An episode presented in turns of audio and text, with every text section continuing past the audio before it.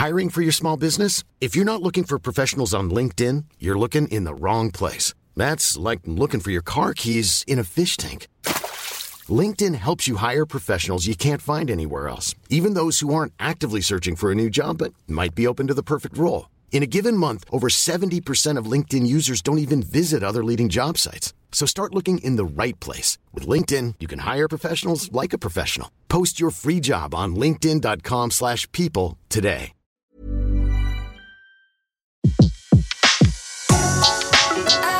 Le meilleur de séances radio est maintenant sur We Love Cinéma.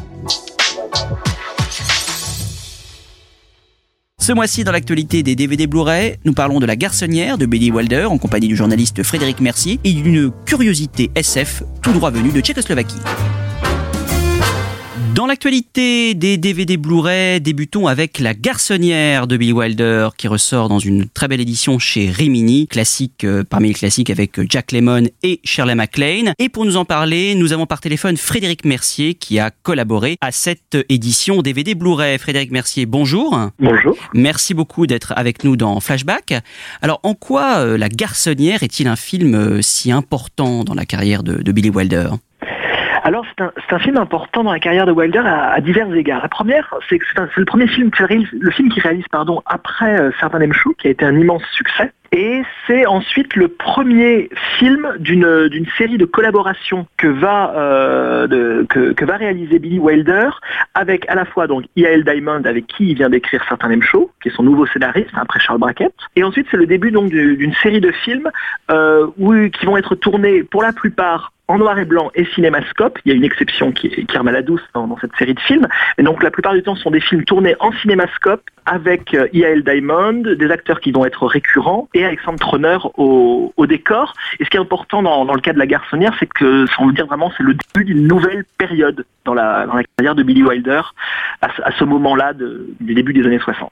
Alors on dit que Billy Wilder euh, s'est inspiré de, de, plusieurs choses. D'abord du film euh, Brève rencontre euh, de David Lean, où à un moment donné le, le, le couple demande à un ami de, de lui prêter son appartement, et c'est une idée qui a, qui a germé dans, euh, dans la tête de Billy Wilder. Et puis aussi, je crois, d'un fait divers assez connu à Hollywood, celui d'un producteur qui aurait, qui aurait tué l'amant de sa femme dans une garçonnière louée par un, un employé de, son agence artistique. Hein. Je crois que c'est à peu près l'histoire. mais Wilder s'est évidemment euh, éloigné, au vu de son style, de, ses, de ses inspirations. Oui, oui, ils sont évidemment euh, inspirés. Mais la particularité du film, c'est que si c'est une comédie, euh, vous venez de rappeler quand même des, euh, des faits divers, des faits divers qui sont un peu dramatiques. C'est un film qui est moins enlevé et joyeux, par exemple, que l'était certains M Show ou que l'étaient euh, certaines comédies qu'avait réalisé Billy Wilder dans les années 50, comme évidemment euh, Sept ans de réflexion. C'est un film qui est toujours empreint de, de drame.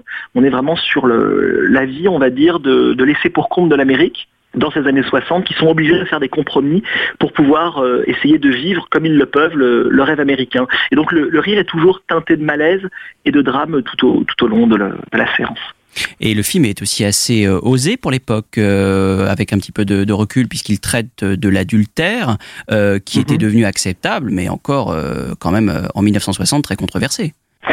Oui, alors le film traite de, de l'adultère euh, effectivement à travers en fait, euh, on va dire les différentes couches sociales, dans la mesure où le personnage joué par Jack Lemmon prête son appartement à ses supérieurs hiérarchiques pour, qu'ils puissent emmener leur maîtresse chacun, euh, chacun dans cette garçonnière et pouvoir vivre quelques instants avec, avec elle. Évidemment, le film est très particulier sur cette question de l'adultère, mais euh, là, où il me semble intéressant, c'est que euh, y a un personnage dans le film qui est joué par Fred McMurray, qui joue le grand patron de cette société dans laquelle travaillent les personnages joués par Shirley MacLaine et euh, Jack Lemmon, et c'est quelqu'un qui fait extrêmement vite comprendre qu'en fait euh, la vie maritale ne peut lui convenir, que la vie maritale ne peut convenir à un homme dans cette société, et que donc ces hommes-là sont obligés de euh, s'offrir du bon temps avec d'autres filles. Mais où le film est surtout très euh, grinçant, on va dire, c'est que euh, les strates sociales et les différentes couches sociales par lesquelles et l'ascenseur social par lesquels doivent passer les personnages euh, est on va dire et d'abord euh, passe on va dire par des espèces de promotion canapé ou alors par une forme de réorganisation du travail qui passe par une réorganisation de la vie sexuelle des employés de cette société. C'est là où le film est très grinçant, c'est-à-dire que en fait, les femmes sont, des divertissements ou sont alors des objets que les hommes se refilent les uns avec les, uns les autres pour pouvoir, en, échange de bons services et de promotion, de promotion entre eux. Et c'est le cas dans lequel est pris le personnage de Jack Lemmon, c'est-à-dire que lui, il pense que s'il offre cette garçonnière au prix de même de devoir euh, parfois dormir dans la rue euh, à ses supérieurs, eh bien, il pourra euh, gravir les échelons, les échelons cette société. Et on ne voit jamais Jack Lemmon travailler véritablement dans cette société immense, aux, bureaux qui sont absolument gigantesques et qui rappellent ceux de la foule de King Vidor dans, les années 20, qui est vraiment, à mon avis, l'influence particulière du film. On voit Jack Lemmon, en fait, organiser sans cesse son emploi du temps et l'emploi du temps de ses supérieurs hiérarchiques pour pouvoir euh, gravir les échelons de cette société. Donc en fait, euh, euh, le passe-droit, la promotion canapé sont devenus, sont devenus le centre de l'organisation du travail. Alors ces, ces, bureaux en effet sont, sont gigantesques, c'est une des caractéristiques un peu visuelles du film, grâce aussi bien sûr au travail d'Alexandre Troner, on, on, en parle dans mhm. cette édition DVD. c'est un film aussi qui, qui mêle un certain réalisme, voire même, oui, c'est un certain réalisme au, au niveau de l'image. On est pas du tout euh, dans une pure euh, sophistication. Il y a aussi euh, quelque chose qui n'est pas, en tout cas dans le dans l'image et les décors, qui n'est pas que de du ressort de la comédie. Non, qui n'est pas, n'est pas du ressort de la comédie ou de la comédie sophistiquée, ou on va dire un travail à la Lubitsch, par exemple, dans les années 30. non, pas du tout. Quand je vous parle vraiment de l'influence de, de la foule de King Vidor, c'est-à-dire vraiment, il y, a, cette idée quand même de faire une chronique réaliste, effectivement euh, dans la garçonnière et de raconter l'histoire d'un homme et d'une femme dans la foule. Euh, au milieu euh, dans, cette société. Et il y a effectivement un, travail, un travail important au niveau des décors. évidemment, Troner fait quelque chose d'extraordinaire au niveau des bureaux qui ont l'air d'être de, s'étendre à l'infini. On a l'impression vraiment qu'il y a une perspective sans fin qui s'étend euh, au-delà des, bureaux et du bureau de Jack Lemmon. Euh, mais il y, a un, travail, à mon avis, qui est euh, équivalent, par exemple, dans la façon simplement de représenter cette garçonnière, c'est représenter cet appartement simple, modeste, dans lequel euh, vit Jack Lemmon et où va se passer quand même l'essentiel, de l'action. Donc oui, je, pense qu'il y a un ancrage très, réaliste dans le film, mais cet ancrage réaliste en fait euh, est dans le cinéma de Billy Wilder depuis, euh, depuis quasiment ses débuts de cinéaste. On va dire depuis après la valse de l'empereur, on va dire oui à partir peut-être du gouffre chimère ou alors le poison même dans les années 40. Il y a quand même le cinéma de le réalisme est au cœur du cinéma de Billy Wilder depuis quasiment ses débuts. Et puis si le film fonctionne si bien, c'est aussi évidemment au tandem euh, formé par euh, Jack Lemmon et Shirley MacLaine. Il y a une alchimie entre eux. Euh, Jack Lemmon trouve là un de ses meilleurs rôles. Vous en avez un petit peu parlé au début de cette collaboration fructueuse avec Billy Wilder. Mhm. Il y a en plus une identification directe avec ce personnage finalement de, de l'américain moyen qui fonctionne très très bien. Oui, Wilder le disait, hein, Jack Lemmon c'est son John Doe, c'est son, c'est son américain moyen, c'est son, Monsieur Tout le Monde, hein, comme l'a été par exemple James Stewart pour, euh, pour Alfred Hitchcock, ou Gary Cooper peut-être pour euh, Frank Capra. Et euh, effectivement, effectivement, c'est le début du, ils ont tourné certains mêmes shows déjà, ensemble. Ils vont encore tourner beaucoup de films ensemble. Je crois que c'est la plus longue collaboration en tant qu'acteur avec Billy Wilder, c'est Jack Lemmon, puisque on va retrouver Jack Lemmon juste après dans Irma la douce, ensuite dans La Grande Combine, dans Avanti, dans The Front Page. Donc vous voyez, c'est, c'est, vraiment, voilà, il, il a trouvé, il a trouvé son John Doe, il a trouvé son, américain moyen. Et c'est très fort parce que Jack Lemmon, euh, à mon avis, dans son corps, dans son jeu, dans sa façon, dans son expression, incarne, on va dire, les deux versants du cinéma de Billy Wilder. C'est-à-dire à la fois ce réalisme dont on parlait, et peut-être aussi peut-être le caractère plus satirique et parfois grimaçant de son cinéma, et en particulier de ce cinéma à partir euh, du début des années 60, euh, quand, quand Billy Wilder rentre dans cette avant-dernière phase, on va dire, de sa carrière.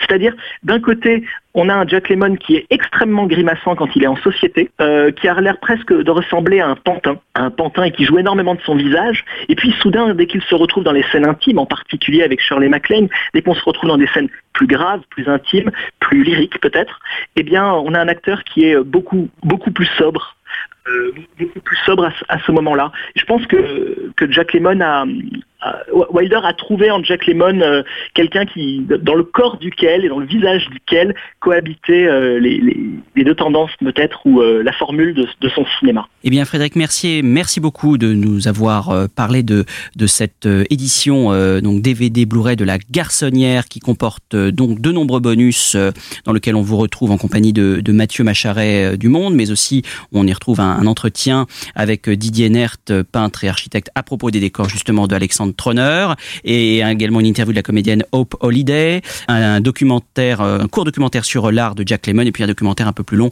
sur l'histoire du film. Donc euh, voilà, une édition copieuse à ne pas manquer. Merci beaucoup de nous avoir accompagnés. C'est moi qui vous remercie. Au revoir. Au revoir. Couldn't happen to a nicer guy.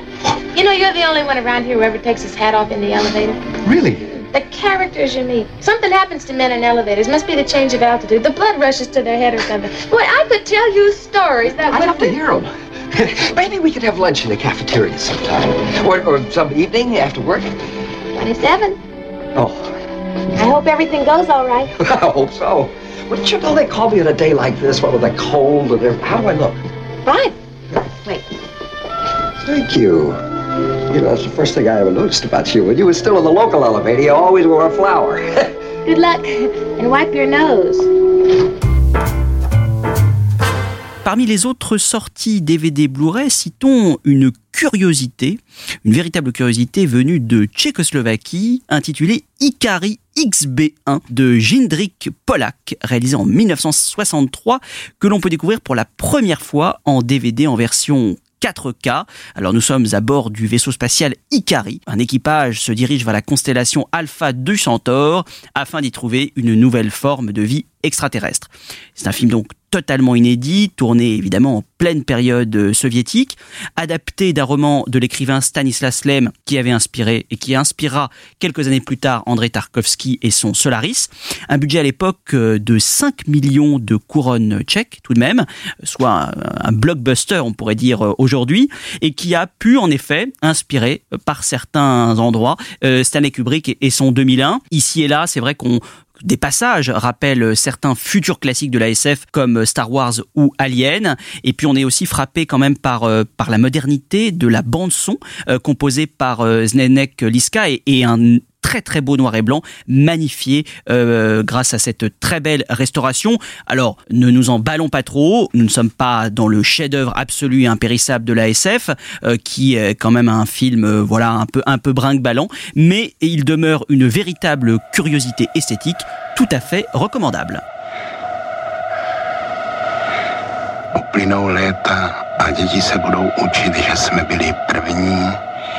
Kteří se vydali do vesmíru hledat život na planetách Alphy Centauri.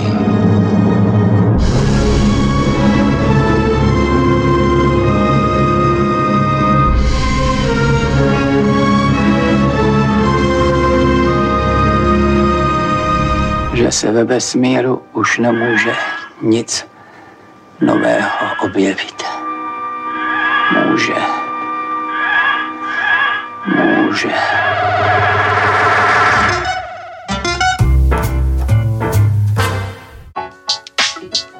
Retrouvez l'ensemble des contenus séances radio proposés par We Love Cinéma sur tous vos agrégateurs de podcasts.